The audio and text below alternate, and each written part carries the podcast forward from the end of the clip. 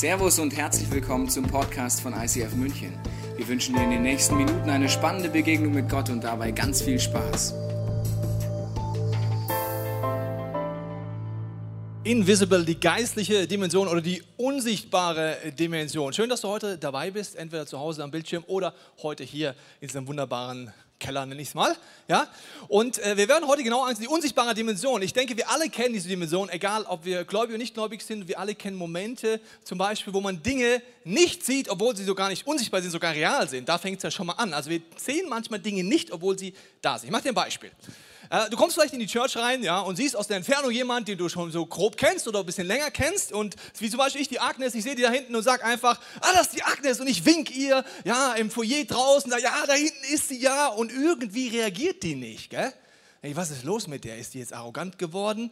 Ja, seit kurzem moderiert die, wahrscheinlich ist sie jetzt eingebildet, jetzt kennst du mich nicht mehr. So, ich wink nochmal, aber sie schaut irgendwie durch mich durch. Das sind Momente, aus der Position von Agnes kennst du es vielleicht, äh, dass du durch jemanden durchguckst, weil du so in Gedanken bist. Das Schlimme ist, wir werden dann oft sauer. Drei Wochen rede ich dann nicht mehr mit der Agnes und bin stinksauer, weil sie mich nicht anspricht. In Wirklichkeit hat sie mich nicht gesehen, obwohl ich da bin. Also vielen Dank, Agnes, hast du gut gemacht. Natürlich bist du nicht arrogant. Ja. Aber das sind Momente, wo wir etwas nicht sehen, obwohl es da ist, weil wir so in Gedanken sind. Wer von euch hat das schon mal erlebt, wenn er Bibel liest? Man liest ein Kapitel und danach denkt man sich, was habe ich eigentlich gelesen? Hat das jemand schon mal erlebt? So. Ja, genau der gleiche Effekt. Genau wie auf die Agnes mich sieht, aber nicht sieht, ist interessanterweise kann das gleiche passieren, wenn du Bibel liest. Du liest ein Kapitel, denkst danach, hä? Was war das denn?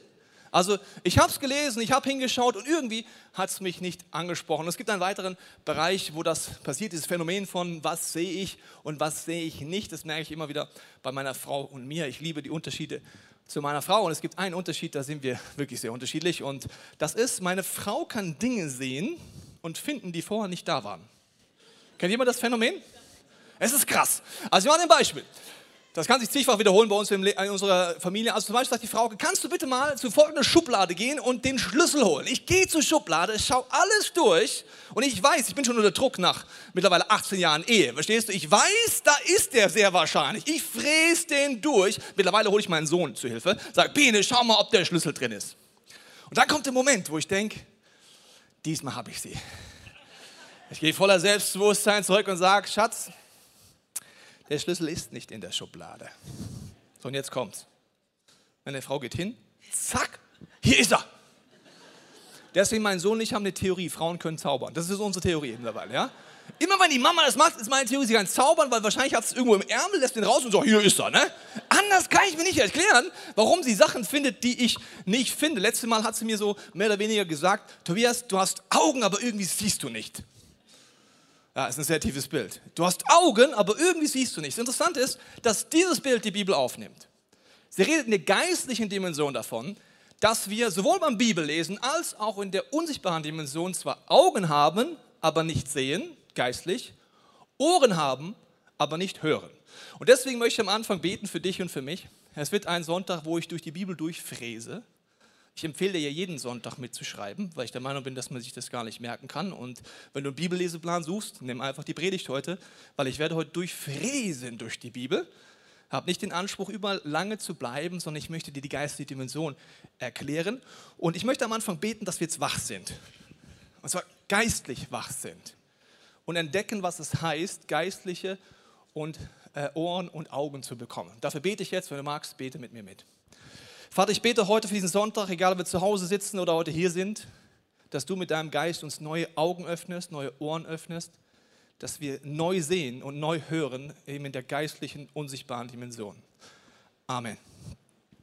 Okay, ich fange an, jetzt mal durchzufräsen und dir zu zeigen, dass dieses Phänomen von Hören, aber doch nicht hören und Sehen und doch nicht sehen durch die ganze Bibel sich durchzieht. Wir machen ein paar Beispiele.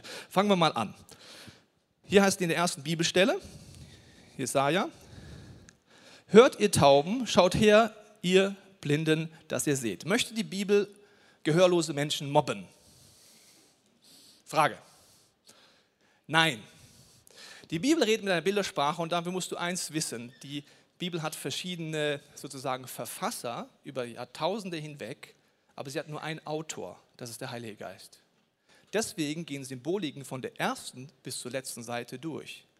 Gott hat uns Dinge gegeben und wenn wir anfangen, das Wort Gottes zu studieren, wirst du es merken. Wir machen es mal an diesem Beispiel. Wir fräsen jetzt mal ein bisschen durch die Bibel durch. Okay, lass uns das angucken. Wer ist so blind wie mein Knecht? Wer ist so taub wie mein Bote, den ich senden will? Wer ist so blind wie der Vertraute und so, so blind wie der Knecht des Herrn? Also auch hier die Symbolik. Derjenige hatte offenbare leibliche Augen, aber keine geistlichen Augen. Nächstes Beispiel.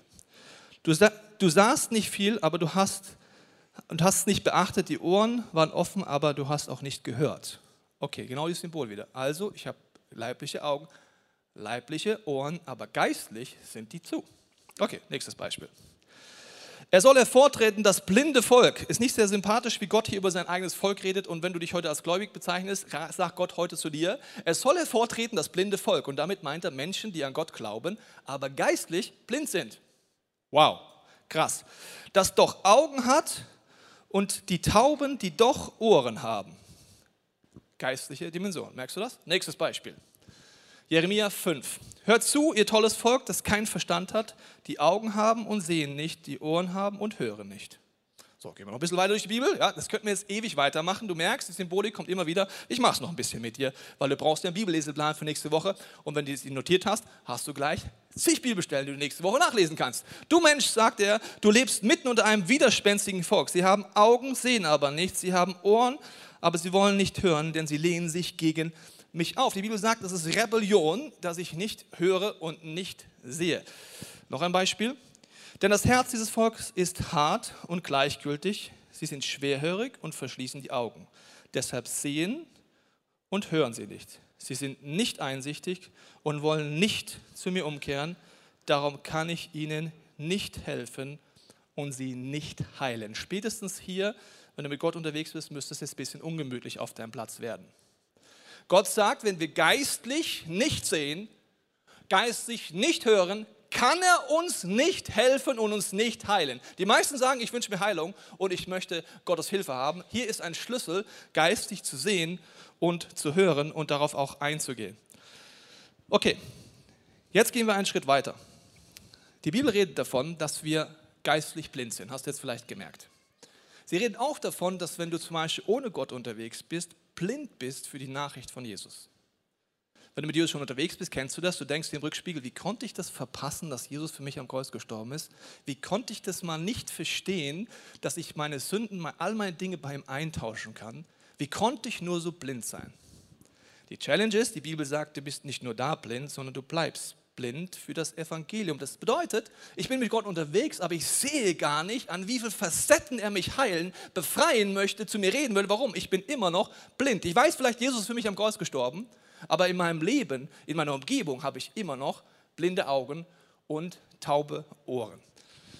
Ich möchte ein Beispiel erzählen, das ich vor kurzem erlebt habe. Wir hatten eine Situation, eine Coaching-Situation mit einem Pastor aus Italien und äh, haben ihn gefragt, was er denkt aus seiner Perspektive, italienischen Pastorensicht, wie man ICS in Italien gründen kann. Und er hat Folgendes uns gesagt, er hat gesagt, ja, es ist ganz einfach. Er bräuchte von uns Geld als erstes. Wenn wir ihm das Geld geben würden, könnte er zu einem potenziellen Pastor geben, ihm das Geld überreichen. Und in Italien ist das so. Wenn ich dir Geld gebe, gehörst du mir. Und dann wird er auch ein ICF gründen. Haben so ein bisschen drüber nachgedacht und auf einmal gemerkt, das ist ja Bestechung. Ich weiß nicht, wie du es nennen willst, aber das ist ja Bestechung. So, also ich habe jetzt hier einen ernsthaft frommen Pastor, gläubigen Mann, für den seine Kultur, und ich möchte den Italienern im Raum jetzt nicht so nahe treten, aber es gibt das eine oder andere Mal Bestechung in Italien. Nicht nur in der Kirche, auch außerhalb der Kirche oder nicht nur außerhalb, auch innerhalb der Kirche. So, das heißt, für ihn war seine Kultur so normal, dass du von außen denkst, in einer anderen Kultur, wie kannst du denn so blind sein und ernsthaft der Meinung sein, dass du durch Bestechung eine Kirche gründen kannst? So, die Italiener, um euch wieder zu entlasten, das gleiche Phänomen hast du als Deutscher in deiner Familienkultur und so weiter. Du hast Dinge, die sind für dich so normal. Und trotzdem sagt die Bibel, du bist blind und du bist taub. Du siehst gar nicht, dass Gott dich verändern will und dass es gegen die Idee von Gott ist. Okay? Es gibt eine Szene, das ist eigentlich meine Lieblingsszene zum Thema geistliche Dimensionen. Es ist Markus 8, 22, folgende Szene mit Jesus. Sie kamen nach Bethsaida, Jesus mit seinen Jungs, und sie brachten zu ihm einen Blinden. Der ist jetzt wirklich körperlich blind, okay? und baten ihn, dass er ihn anrühre. Und er nahm den Blinden bei der Hand und führte ihn hinaus vor das Dorf, spuckte in seine Augen. Da kommt übrigens das Wort, der Song her, und jetzt wird wieder in die Hände gespuckt. Vielleicht kennst du das? Nee, Quatsch. Was nur ein Witz. Okay, also, legt ihm die Hände auf und fragt ihn, siehst du etwas? Ich möchte jetzt nicht auf die Heilungsmethode eingehen, wäre eine super Predigt für sich. Ich gehe jetzt auf etwas anderes ein. Er legt ihm die Hände auf, sagt, siehst du etwas? Und jetzt kommt's. Achtung. Und er sah auf und sprach, ich sehe die Menschen umhergehen, als sehe ich Bäume. Danach legte er abermals die Hände auf seine Augen, das sah er deutlich und wurde wieder zurückgebracht und konnte alles scharf sehen. Ich weiß nicht, wie es dir geht und ob du das schon verstanden hast, tief in dir drin, dass die Bibel das Wort Gottes ist. Jesus Christus selber sagt, er ist das Wort Gottes. In Offenbarung wird Jesus beschrieben, kannst du zu Hause nachlesen. Er wird als der beschrieben, der in der Bildersprache, wenn er redet, ein zweischneidiges Schwert in seinem Mund hat. Wenn du die Bibel ein bisschen kennst, weißt du, im Hebräerbrief steht, das Wort Gottes ist ein zweischneidiges Schwert, das Seele und Geist trennt. Also Jesus sagt, er selber ist das Wort Gottes. Wenn das so ist, kannst du es lesen wie so ein Telefonbuch und sagen, ja, dieses Hand, das hat er da hingespuckt und zieht halt Bäume. Ich habe auch mal Bäume gesehen, als ich gekifft habe. Super Sache. Was auch immer. Oder du kannst Sachen ableiten. Ich habe eine Predigt gehört, da hat der Pastor gesagt, ja, hier sehen wir, dass selbst Jesus nicht immer beim ersten Mal heilen kann. Interessant. Also lass uns kurz mal reflektieren, wenn du die Bibel in der Gesamtaussage nimmst. Jesus ist der Sohn Gottes, durch ihn ist alles geschaffen. Er spricht ein Wort und es passiert. Und dieser Sohn Gottes geht zu einem Blinden, legt ihm die Hände auf, sagt, oh, Vater, bitte mach ihn jetzt sehend. Und dann, oh Mist, war nur halb. Na gut, dann bete ich halt einfach nochmal. Wäre eine Möglichkeit, aber die Bibel ist über Jahrtausende hinweg geschrieben, nochmal von verschiedenen Verfassern, aber nur einem Autor. Was kann ich tun, wenn ich nicht verstehe, was dort steht? Woran siehst du, ob du schon Ehrfurcht vom Wort Gottes hast und es verstanden hast, indem du nicht drüber liest und sagst, Jesus, du bist das Wort Gottes. Erklär mir mal bitte, warum sieht der Kerl erst Bäume? Wie Menschen. Und jetzt wird es faszinierend, liebe Freunde. Weil es einen Autor gibt, legt die Bibel sich selber aus.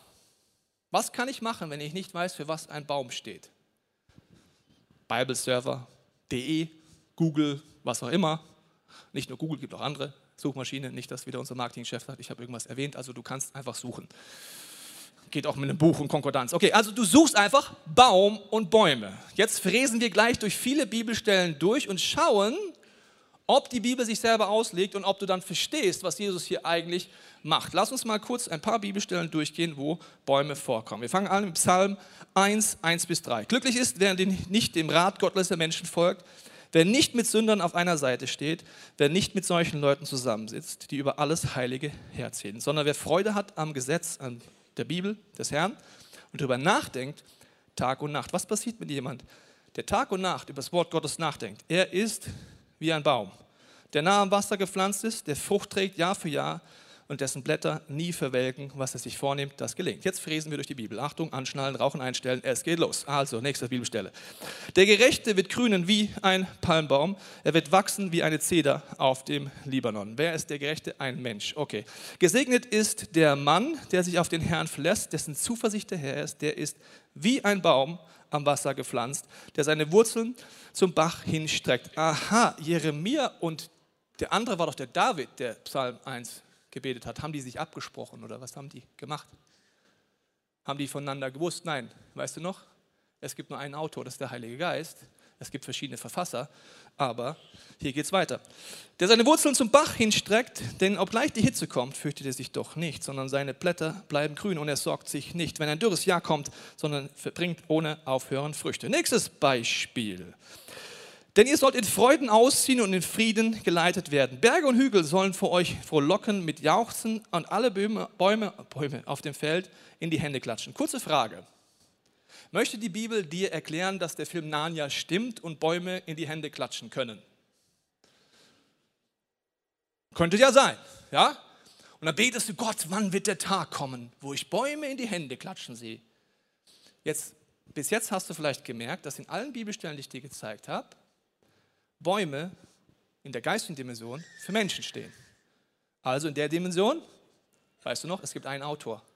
Verschiedene Verfasser, aber ein Autor, der Heilige Geist, fräst durch die ganze Bibel durch. Nächstes Beispiel.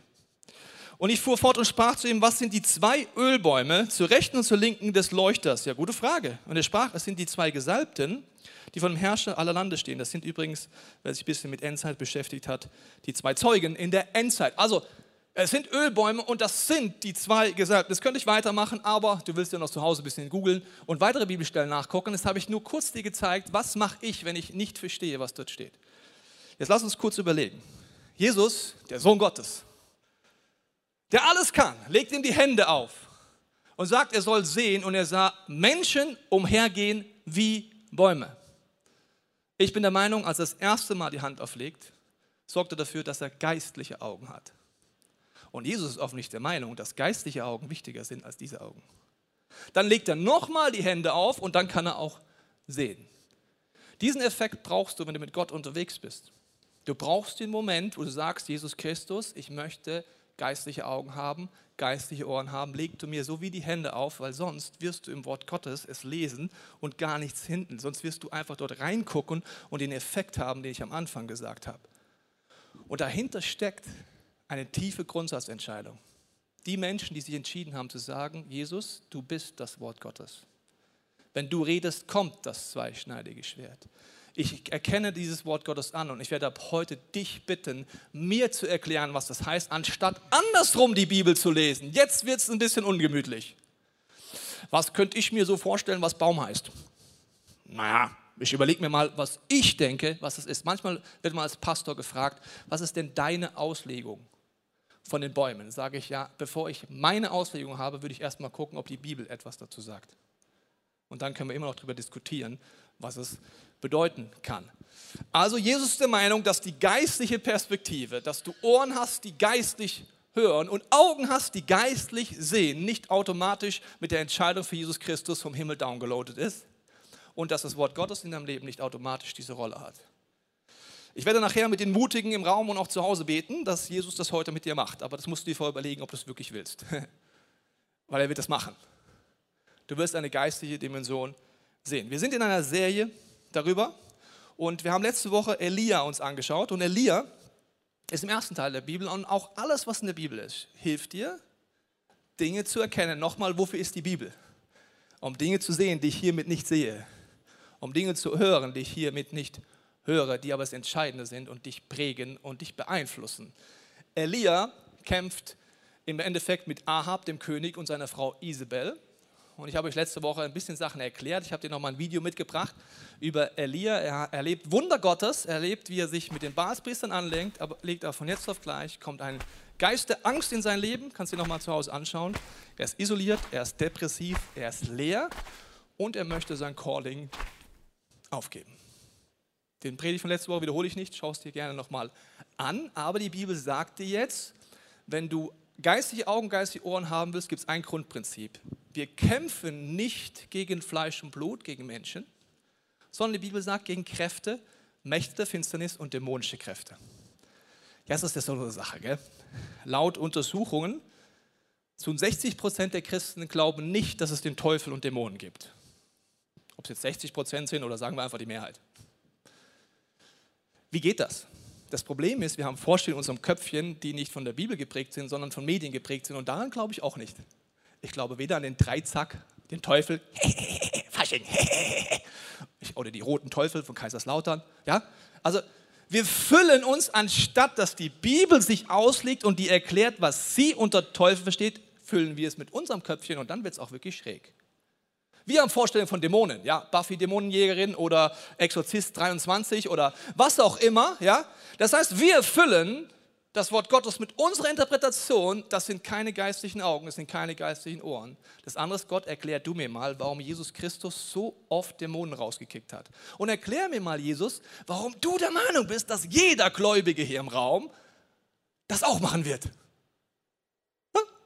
Alle nicken. Freut mich, sehr motiviert, freut mich sehr. Genau. Also, Jesus ist der Meinung, wir alle, wenn wir mit Gott unterwegs sind, werden Dämonen rauskriegen und wir werden dafür sorgen, dass eine Geistdimension durchbrüchig sind. Also sollten wir dringend Jesus bitten, dass er uns die Augen und die Ohren öffnet, weil mit unseren schönen Äuglein und Ohren werden wir relativ komisch werden. Und wenn du sagst, du glaubst nicht an diese Dimension, würde ich dir gleich empfehlen, auch an nichts mehr zu glauben, was über Jesus Christus in der Bibel steht, weil das funktioniert nicht. Wie willst du denn das machen? Also ich glaube an Jesus, aber nicht an dämonische Kräfte. Das kannst du mir nachher gerne beim Kaffee oben erklären. Das funktioniert nicht. Das heißt einfach nur, du nimmst das Wort Gottes, pick and choose, das eine gefällt mir, das andere nicht, so wirst du keine geistlichen Augen, keine geistlichen Ohren haben. Ich bin der Meinung, dass diese Dimension wichtig ist zu kennen und die Bibel natürlich uns dazu einlädt. Ich habe letzte Woche gesagt, dass der Teufel wird mit Bildern beschrieben. Wieder mit welchem Ziel? Augen auf, Ohren auf. Zum Beispiel das brüllender Löwe, der umhergeht, um zu töten. Wir werden das jetzt genauer anschauen, nochmal tiefer einsteigen. Zur kurzen Wiederholung. Der Löwe, er jagt im Rudel, ja, das sind aber dann die Mädels, die losgeschickt werden. Du siehst hinten den Big Babo. Der schickt die anderen los. Der Big Babo äh, kann bis zu 190 Kilo schwer sein. Ähm, er hat eine sehr, sehr große Mähne mit dem Ziel, dass er Prankenhiebe an ihm ab, äh, äh, nicht an ihn rankommen, wenn er in Kampf gegen einen anderen männlichen Löwen zieht. Und das Ziel von dem Löwenrudel ist es, ein Tier zu schnappen und ihm die Luft abzuklemmen. Und nachdem ihr keine Dokumentation guckt, laut letzter Woche habe ich euch die Bilder nochmal mitgebracht, damit ihr versteht, von was ich rede. So, jetzt geht es darum, die Bibel will uns Augen und Ohren geben. Nochmal. Sie nimmt eine Bildersprache, um uns etwas zu erklären, was wir so erstmal nicht sehen. Nämlich, dass der Rudel kommt. Und wir schauen uns das bei Elia an. Bei Elia kommen die geistlichen Kräfte auch im Rudel. Ja, es gibt einen Auslöser, das ist Isabel, die Königin. Isabel wurde als Kind dem Teufel geweiht, habe ich euch letzte Woche erklärt, wo das herkommt. Und Elia kämpft nicht gegen Fleisch und Blut, aber gegen Kräfte, die hinter ihr wirken. Und wir wollen uns das genauer anschauen, weil Johannes 10 sagt Jesus zu uns, der Teufel will rauben, morden und zerstören, und zwar im Rudel. Immer im Rudel. Und jetzt wird es wichtig, was ist der Rudel im Beispiel von der Geschichte von Elia. Das erste ist, dass wir uns gehört haben, dass Elia die Angst packt. Weißt du, was biblisch das Gegenteil von Angst ist? Es ist Liebe. Nicht angstfrei. Nee, die vollkommene Liebe vertreibt Angst. Warum wird der Teufel immer probieren, deine Liebe zu rauben und dass Angst dich packt? Weil 1. Korinther 13 sagt dir, in der Liebe Gottes liegt deine einzige Autorität. Wenn du keine Liebe mehr hast, wird es nichts mehr wert sein.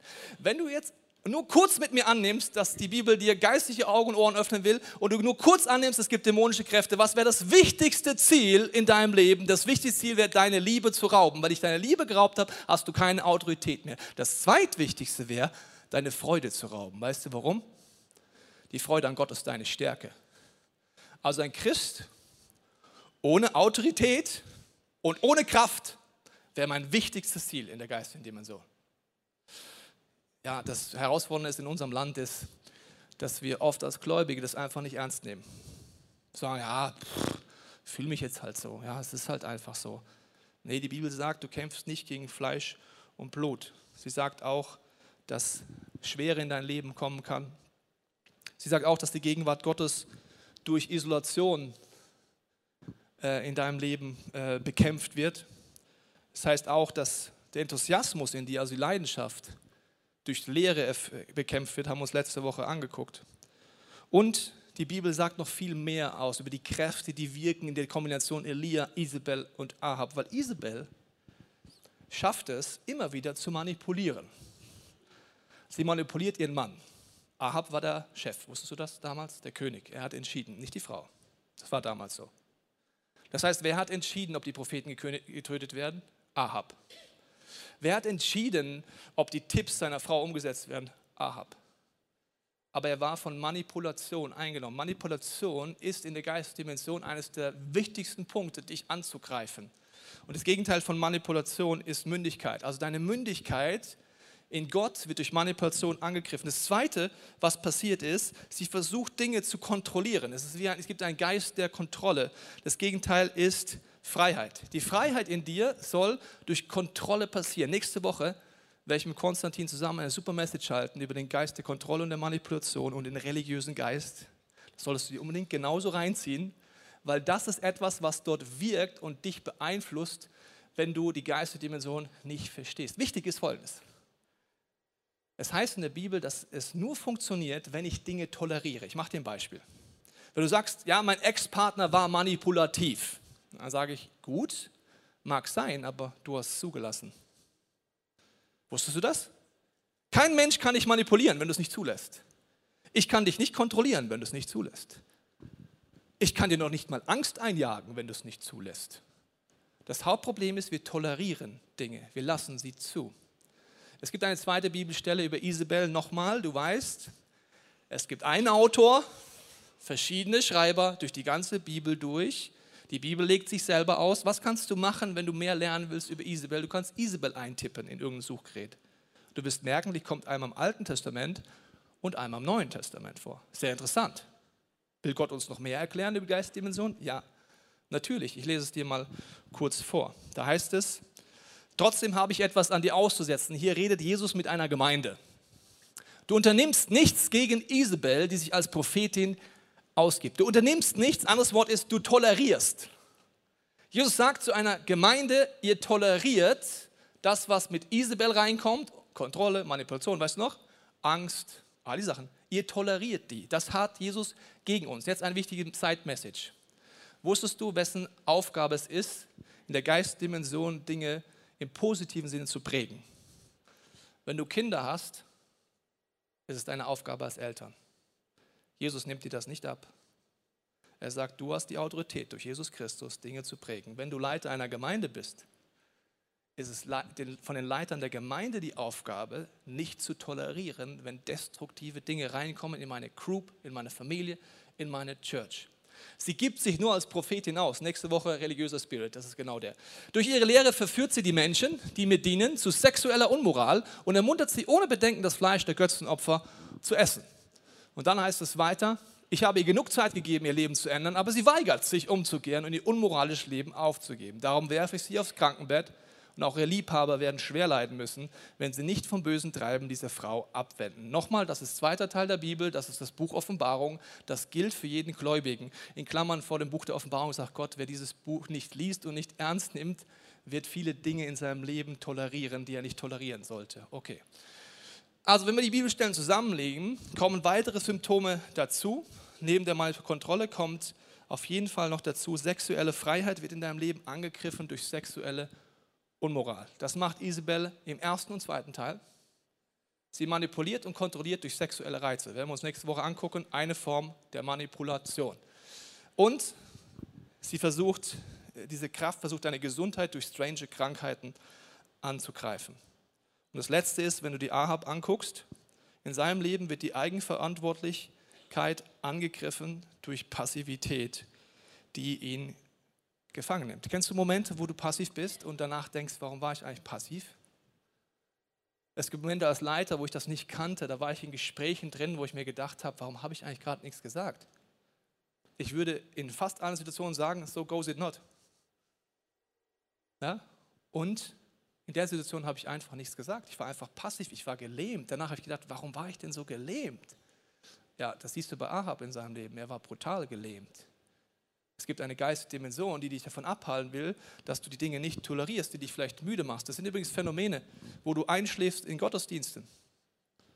Hast du darüber nachgedacht, warum du immer einschläfst? Entweder ist es zu dunkel, okay, dann kannst du näher dich an die Bühne setzen, oder es ist ein Phänomen, dass du genau dann schläfst, wenn Gott zu dir reden will. Ich hatte einen jungen Mann im Kino, waren wir damals, gemütlich Sitzer, der hat immer gesagt, weißt du, Tobias, wenn es dunkel wird und so gemütlich wird, es hat nichts mit dir zu tun, dann schlafe ich einfach habe ich gesagt, sag mal Jesus Christus, in deinem Namen schlafe ich nicht mehr. Wenn dein Wort verkündet wird, will ich wachsam sein. Ich breche diese Passivität in meinem Leben. Ab dann war der wach. Ja, Einschlafen ist auch eine Möglichkeit. Jetzt zeige ich dir nochmal vor, die Symptome. Also, Angst, die redet von einem Geisterangst. Isolation, Resignation, Leere, Manipulation, Kontrolle, Passivität, Ehebruch und strange Krankheiten. All das sind Dinge, wo die Bibel sagt, wo du in der Geistdimension lernen solltest und musst, darauf zu reagieren. Wie mache ich das jetzt in meinem Leben? Wie kann ich jetzt rausfinden, ob in meinem Leben geistliche Dinge passieren? Das erste ist natürlich das Wort Gottes regelmäßig lesen. Weißt du noch? Augen und Ohren öffnen, Jesus Christus einbeziehen. Das ist der Schlüssel Nummer eins. Wenn du mich fragst, warum hat die Kirche in Deutschland keine Kraft? Deswegen weil wir oft gar nicht wissen, wie wir selber mit Jesus Zeit verbringen. Wir sind abhängig von Pastoren, von Leitern, von Podcasts, von irgendetwas, anstatt zu wissen, dass wir selber zu Jesus Christus gehen können. In dieser Kirche gibt es viele Angebote, College-Angebote, ich wiederhole mich gerne. Und ich bitte dich, dass du die nutzt. Sonst bist du in der Geistdimension ausgeliefert. Stell dir mal vor, ein Soldat, der nicht weiß, dass er im Kampf ist. Das wäre relativ schlecht, oder? Ihm ist nicht mehr bewusst, dass er in einem Team ist, in einem Bataillon. Er läuft einfach chillig durch Afghanistan und denkt sich einfach, nee, ich bin halt einfach hier auf dem Ausflug. Er weiß nicht, dass er im Kampf ist. Er weiß nicht, dass er ein Team hat. Und er weiß auch nicht, dass es einen Funk gibt, mit dem man verbunden sein kann. Dieser Soldat ist relativ schnell tot. Ein Christ, der nicht weiß, dass er in einem geistlichen Kampf ist, der nicht weiß, es gibt den Heiligen Geist, er ist mit Jesus Christus verbunden und der nicht weiß, wie es funktioniert, ist geistlich relativ schnell tot. Ich mache das alles nicht, um dir Angst zu machen, sondern einfach dir zu erklären, dass Jesus dir alles vorbereitet hat. Ich habe dir ein Bild mitgebracht von einem Baum, um dir zu erklären, wie du in deinem Leben jetzt vorgehen kannst. Ein Baum hat verschiedene Dinge und so ist eine Geistdimension auch. Es gibt die Früchte. Die Früchte sieht man gleich an einem Baum. Ist dir vielleicht aufgefallen? Ja? Die sieht man schon von ferne. Es ist das Verhalten. In deinem Leben siehst du das Verhalten relativ schnell, wenn du dich nicht selber belügst. Aber erst recht, wenn dir jemand näher kommt, spätestens in der Ehe hast du einen Spiegel für Verhalten. Das ist total super, aber auch voll herausfordernd. Ja? Weil er immer sagt, wow, was machst du? Wieso, was mache ich denn? Oh krass, das mache ich echt. Also wir haben gestern, äh, am Freitagabend haben wir eine Runde gemacht, die Frau Bene und ich. Wir haben gesagt, was finden wir lustig aneinander? Das ist ein anderes Wort für Macke. Okay. Und hat mein Sohn und meine Frau mir ernsthaft gesagt, ich würde immer so machen. Ja? Und früher hätte ich so gemacht, um Luft zu kriegen. Ja? Als sie es gesagt haben, ist mir auch aufgefallen. Also Verhalten kriegst du durch selber mit und durch Gemeinschaft, durch deine Group, durch deine Familie, durch Freunde. Das nächste, hier brauchst du bereits Gott, wo du sagst, gibt es Muster in meinem Leben. Also gibt es Dinge, die sich wiederholen in meinem Verhalten, wo ich einem Muster folge. Da möchte Gott dir bereits Dinge zeigen. Und dann gibt es die geistige Dimension. Das sind die Wurzeln, die sehe ich nicht mit diesen Augen. Und die höre ich nicht mit diesen Ohren. Das ist der Grund, warum tue ich das, was ich tue. Ich möchte dir ein Beispiel von Isabel und Ahab machen. Wir haben uns überlegt, wenn ähm, Ahab äh, Single wäre und auf Tinder wäre und sein Profil aufladen würde, wie würde es aussehen? Ungefähr so. Leicht zu haben, Opfertyp, reiches, verwöhntes Kind, Snapchat, Ahabi. So, so wäre ungefähr, wenn er ehrlich wäre auf dem Single-Markt, wie er sich in seinem Verhalten verhält. Wo habe ich das? Ich habe einfach die Bibelstellen, haben wir durchgelesen in unserem Team und mit Bibelstellen rausgeholt, wie verhält der Kollege sich. Dieses Verhalten hätte er durch Feedback von außen, aber auch selber teilweise erkennen können. Das bedeutet, sein Verhalten war, er hat kein Rückgrat, er war ein Fähnlein im Wind, er hat die Verantwortung, aber nimmt sie nicht wahr. Er schützt seine Familie geistlich nicht er ist schwach und passiv und er ist ein schlechter Leiter. So, das ist jetzt sehr hart, aber das ist das, was man relativ schnell als Früchte sieht in seinem Leben. Was ist das Muster? Wir haben uns mal das probiert. Das Muster müsste jetzt mit Gott kooperieren, den Heiligen Geist fragen. Das heißt, mit realen Personen geht man gemeinsam zu Gott, fragt ihn gemeinsam, muss ein Muster. Ich sage dir, was ich denke, was das Muster in seinem Leben ist. Das Muster ist Passivität, er verfällt dort rein, von jetzt auf gleich. Er ist einfach passiv. Er konfrontiert nicht und er handelt aus Angst. Das ist ein Muster, immer wieder in seinem Leben. Kommt immer wieder Angst, immer wieder Passivität. Und das ist die Frage, was ist die Wurzel? Hier müsste man jetzt mit Gott, mit dem Wort Gottes, mit Freunden, die sich auskennen, an die Wurzeln gehen, an die Gesinnung rangehen. Ich glaube, bei ihm ist es, dass er von Anfang an, das ist jetzt ein Fakt, alle Götzen toleriert in seinem Leben.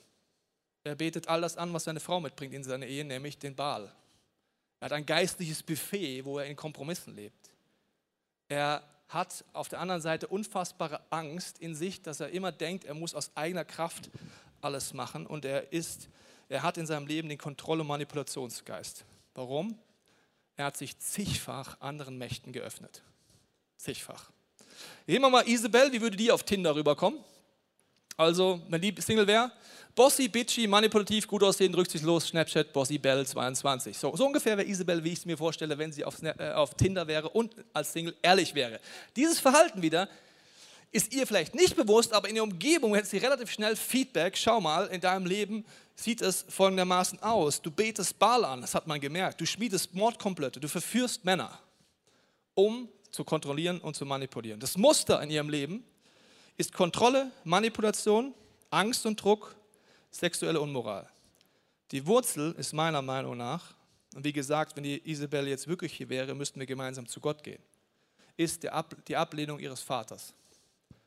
Ed Baal heißt der Baalgeweihte, er wurde selber Baal geweiht und hat seine Tochter als Baby dem Teufel geweiht. Mehr abgelehnt kannst du nicht werden als Mädchen. Weniger geliebt kannst du nicht sein. Das heißt, sie war abgelehnt von ihrem Vater und ich glaube, sie hat eine unfassbare Wunde in sich und deswegen seit, ihrer Baby, seit ihrem Baby ist, haben Mächte in ihrem Leben Kraft und Raum bekommen. Und sie hat sich deswegen, ohne es zu verstehen, äh, so verhalten, dass sie zerstört aufgrund dieser Kräfte. Was mache ich jetzt in meinem Leben, um an hinzukommen? Das erste ist, ich hoffe, du bist in einer gesunden Gemeinschaft. Das ist deine Familie, das kann eine Ehe sein, das kann deine Group sein. Und ich hoffe, ihr seid ehrlich miteinander. Verhalten, gell? Leute, die mich lieben, damit fängt es an, wie sie mir Feedback geben. Da gibt es gewisse Regeln in unserer Church. Das erste ist, äh, ich beginne immer bei mir. Weil ich da weiß, ich habe Verhalten im Leben, ich habe Muster und ich muss an die Wurzeln gehen. Möchte ich, dass Leute um mich herum ehrlich zu mir sind, dass wir gemeinsam den Heiligen Geist fragen und deswegen will ich die Bibel lesen. Deswegen will ich, dass Gott mir was zeigt. Das zweite ist, ich gebe Feedback, um Potenzial zu entfalten, nicht um jemand einen reinzudrücken, sagen, ja, also das ist ja voll unmöglich, was du machst. Weißt du noch, wann du keine Autorität hast? Wenn du keine Liebe hast. Weißt du, wann du keine Kraft hast? Wenn du keine Freude hast. Wenn du irgendjemandem ein Feedback ohne Liebe und Freude gibst, kannst du es gleich lassen. Ein Feedback in Liebe und Freude wird die Person freisetzen und sagen, schau mal, ich habe was entdeckt in deinem Leben, wo wir darüber nachdenken können. Was ist noch ein wichtiger Punkt? Der nächste Punkt ist, ich achte auf eine Jesuskultur. Ich möchte auf die Art es machen, wie Jesus mit mir macht. Als Eltern, weißt du noch, wer ist für die Jesuskultur zu Hause zuständig? Wir. Wer ist in der Small Group zuständig für die Jesuskultur? Leiter und Leiterin. Wer ist in der Gesamtkirche dafür zuständig? Ein Leitungsteam. Das gibt Gott uns in die Hand. Wir werden es nächsten Wochen noch genauer angucken, wie du das machst. Der nächste Punkt ist, ich nehme den Heiligen Geist ernst. Es werden Situationen geben, wo in dir etwas anschlägt. Der Konstantin wird euch nächste Woche Dinge aus seinem Leben erzählen, wo er merkt, er hat was gespürt in sich, aber er wusste gar nicht, dass es der Heilige Geist ist. In der Geistdimension kannst du trainieren, dass etwas anschlägt in dir und denkst, wow, da ist was. Und dann kannst du durchs Wort Gottes, durch Gemeinschaft und durch den Heiligen Geist rausfinden, ob dort etwas gibt. Und wenn es eine dämonische Kraft gibt, ist es im Endeffekt, wenn du geistig wachsam bist, die beste Nachricht. Weißt du warum? Das ist relativ schnell gelöst. Kick it like Beckham. Im Namen Jesu Christi, Geist der Angst, 4D. So, in der Autorität von Jesus. Deswegen ist das super. Das andere wird komplex, wenn es nicht was Dämonisches ist, dann musst du gucken, was hat der Vater zur Mutter gesagt und warum beeinflusst es mich, dass ich nicht gestillt wurde. Das ist ziemlich aufwendig. Wenn es eine dämonische Kraft gibt, super, wenn du geistlich wachsam bist. Wenn nicht, relativ schwierig, dann wird es dich weiter knechten. Was haben wir noch? Ich kämpfe mit den Waffen des Lichts. Und das ist zum Abschluss mein wichtigster Punkt dafür, dass wenn du in der Geistdimension angegriffen wirst und du merkst, Schwere kommt in dein Leben, Angst kommt in dein Leben, all die Symptome kommen in dein Leben, bist du in der Gefahr, auf die gleiche Art zurückzuschlagen. Du bist in der Gefahr, nicht mehr aus Liebe zu handeln, nicht mehr aus Freude zu handeln, sondern genau das Gegenteil. Und du weißt ja noch, was ich dir gesagt habe, ohne Liebe keine Autorität. Also ohne Liebe in der Geistdimension, gute Nacht und kein Bett. Ohne Freude an Gott kriegst du Angst und lässt dich einschnüren davon, anstatt zu sagen, Jesus, es ist so cool, dass du für alles am Kreuz gestorben bist. Wie abgefahren ist das denn? Du kannst mich befreien, du kannst mich heilen und ich fange an mit Waffen des Lichts zu kämpfen. Du kannst zu Hause nachlesen, es steht im Korintherbrief in äh, 2. Korinther 10, 4 bis 5, da heißt es, dass wir die Waffen dieser Welt nicht einsetzen, ich werde das jetzt nicht lesen alles, sondern dass wir Waffen des Lichts haben. Wir haben das Wort Gottes, wir haben den Heiligen Geist wir haben Gemeinschaft. Wir haben Liebe Gottes, die uns immer wieder erfüllen will. Wir haben Freude, die wir uns abholen können. Wir haben Lobpreis, den wir als Mantel anziehen können. Das haben wir letzte Woche uns angeschaut. Und dann wird Folgendes passieren. Johannes 10,10 10 habe ich am Anfang gelesen, geht Gott sei Dank weiter. Da heißt es, der Teufel will den rauben, morden und zerstören. Jesus sagt, ich aber. Ich aber bin gekommen, um ihm das Leben in ganzer Fülle zu schenken. Jesus ist gekommen, um dir Fülle zu schenken. Du weißt noch, dass die teuflische Taktik mit Löwen verglichen wird und dass der Teufel als brüllender Löwe beschrieben wird. Weißt du, wer auch als Löwe beschrieben wird? Jesus Christus. Wie wird gesagt, er ist der Löwe von Juda. Und also musst du eins wissen. Wenn Jesus in dein Leben kommt und du sagst, Jesus, du bist der Chef in meinem Leben, ich unterstelle mich deiner Autorität, ich unterstelle mich dem Wort Gottes, ich sage, dass du in meinem Leben regierst, passiert etwas, was bei Löwen auch passiert. Ja, es gibt den Löwen, der hat sein Revier markiert und das macht der Teufel in deinem Leben. In der Tierwelt macht das durch Kot und Urin. In deinem Leben macht das durch geistliche Scheiße, die dich einfach fit macht und Gestank in deinem Leben durch Sünde. Er markiert sein Gebiet zwischen 20 und 400 Quadratkilometern und sagt, das Gebiet gehört mir. Warum? Wenn ein anderer Löwe kommt, riecht er das, oh, da ist ein anderer Babo, da gehe ich nicht rein. Und wenn der andere Löwe reinkommt, muss er gegen den Löwen kämpfen. Wenn er besiegt, schleicht die, das Gebiet gehört jetzt mir. Jesus ist der König von Juda. Für ihn ist der Teufel nicht anstrengend. Für ihn in seiner Kraft zu kämpfen, ist es kein Problem. Aber ich muss mich entscheiden, dass er der Chef in meinem Leben ist. Dass mein Leben markiert wird von der Gegenwart Gottes und dass ich eine Person sein will, die das Wort Gottes in ihrer Autorität anerkennt und Jesus zum Chef macht. Das wiederholt die Bibel immer wieder. Und deswegen möchte ich jetzt einen Moment geben, wo du darüber nachdenken kannst, was es für dich bedeutet. Wir werden kurz einen Instrumentalteil haben, wir werden den Baum einblenden. Vielleicht machst du das Experiment zu sagen, Jesus, fang mir an zu zeigen. Ich wünsche mir, dass du mir zeigst, wo ist in meinem Verhalten etwas, wo habe ich Muster in meinem Leben. Und dass, wenn du möchtest, heute anfängst, zum Gebetsteam zu gehen, die darauf trainiert sind, an geistliche Wurzeln zu gehen, sagen, Jesus, zeig mir mal, was ist die Wurzel, weil ich will geheilt und befreit werden. Ich will keine Person sein, die nicht sieht und nicht hört und deswegen nicht geheilt und befreit werden will. Nein, ich will eine Person sein, deren Augen aufgehen, deren Ohren aufgehen und deswegen geheilt und befreit werden. Ganz unten an meinen Wurzeln. Und das Zweite ist, du kannst überlegen, ob du heute mit mir was beten willst.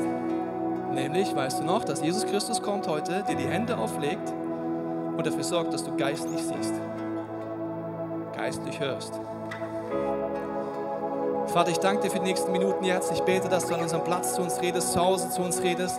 Ich binde jede Macht der Finsternis und bete, Heiliger Geist, dass du jetzt uns zeigst, was diese Message mit uns zu tun hat, was du uns anbietest.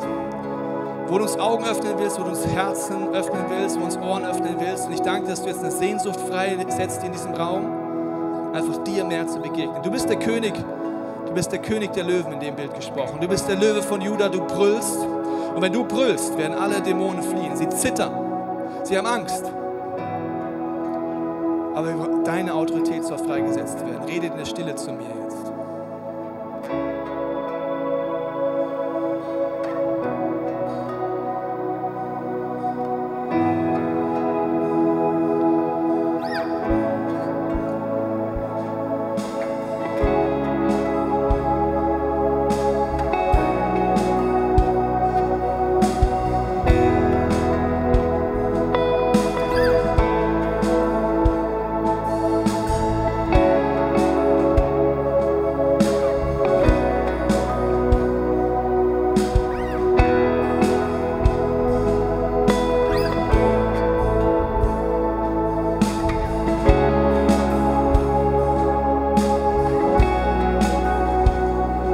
Danke dir, dass du jetzt diese Sehnsucht freisetzt, dass du jetzt jedem von uns zeigst, wo es dran ist, im Worship gleich aufzustehen, zum Gebetsteam zu gehen.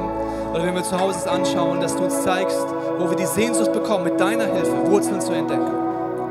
Und Vater, ich bete für jeden jetzt hier in diesem Raum und für jeden, der zu Hause ist, wenn du merkst, dass du heute die Sehnsucht neu bekommen hast, dass Jesus Christus dir heute die Hände auflegen soll, auf deine Augen und auf deine Ohren dann ist das jetzt ein heiliger Moment. Das ist kein Spiel, das ist etwas, wo Gott mit dir in deinem Herzen redet. Und wenn du das wünschst, dann leg jetzt mit mir, wenn ich gleich bete, deine Hand, eine Hand auf dein Auge, eine Hand auf deine Ohren, symbolisch, und bete mit mir gemeinsam. Jesus Christus, ich bitte dich jetzt, leg du mir deine Hände auf. Ich will geistliche Augen haben. Ich will geistliche Ohren haben. Und Jesus, ich bekenne ab heute, dass dein Wort, die Bibel in meinem Leben Autorität hat. Ich werde aufhören, reinzulesen, was ich denke. Ich will eine Person sein, die dich sucht. Du bist das Wort Gottes. Wenn du redest, kommt aus dir im Mund ein zweischneidiges Schwert. Ich bekenne das und es tut mir leid, wo ich rebelliert habe gegen dich, gegen die Bibel, ich lade dich ganz neu ein. Komm in mein Leben. Sei du der Löwe. Du bist der Chef in meinem Leben, in allen Territorien, die ich habe. Im Namen Jesu. Amen. Wir hoffen, dass dir diese Predigt weitergeholfen hat. Wenn du Fragen hast, kannst du gerne an info at icf-moenchen.de mailen und weitere Informationen findest du auf unserer Homepage unter www.icf-moenchen.de.